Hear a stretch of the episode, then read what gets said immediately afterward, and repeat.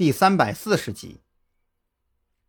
张扬却是忽然想到了什么，当即开口问道：“如果是平时不怎么接触催眠知识的人，有没有可能通过心理暗示，或者是通过催眠之类的方法，让他在无意识状态下进行犯罪呢？”啊！彭璇有些发愣，他从来没有想过催眠还能这样用。低头略微思考了一番，这才开口回答：“理论上来讲，这个可能性的确存在。”但是有一个前提条件，那就是通过催眠让他去做的犯罪行为不能违背他的底线。就比如说，一个天生胆小怕事的人，你催眠他让他去杀人，那他肯定会在执行杀人命令的过程中自我苏醒过来。这是因为他心中的恐惧感战胜了催眠的效果。同理，你催眠一个屠户，让他认为他要杀的不是人。而是一头猪或者一头牛，那他就会有很大的概率按照你的催眠暗示去执行，而且事后还会对此一无所知。听到这里，张扬对催眠这种偏门技能有了更加直观的认知。他忽然觉得午夜凶铃连环杀人案的几个重大疑点都找到了合理的解释。就比如说，吴有倩在武警医院被杀。就站在门外的王啸天却什么都没有听到，那会不会是童宁在假扮护工前往医院查看之时，为了能够顺利进入病房，而对王啸天实施了催眠暗示呢？你你在想什么呢？感觉你的表情怪怪的。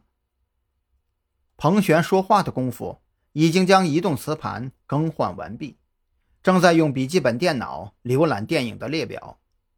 你想看什么电影啊？国产的还是欧美大片？只要是各大电影院上映过的，我这儿基本都有哦。张扬这会儿已经没有心情去看什么电影了，只是随口选了一个欧美的谍战剧，就继续思考一个更加严峻的问题：如果以后遇到催眠暗示之类的作案手法，自己又该如何去破局呢？按照彭璇所说，被催眠暗示过的人，哪怕是作案之后，都会觉得什么都没有发生过。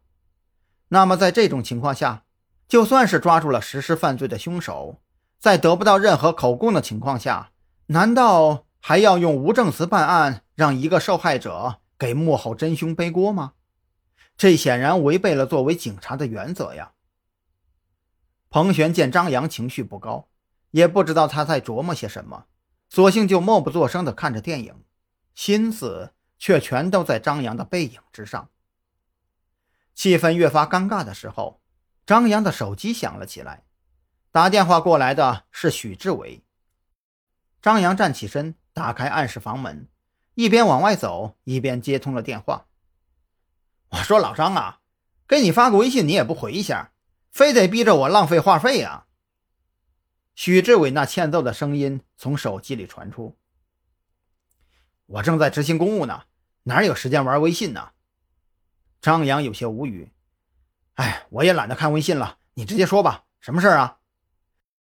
嘿嘿，那个跑了的黑客又上线了。许志伟的笑声越发猥琐起来。我不是跟你说过了吗？你们动手抓他的时候，我在他电脑里转悠呢，顺手就给他 U 盘里塞了个木马程序，就在十分钟之前。我的木马程序被激活了，这意味着他又开始活动了。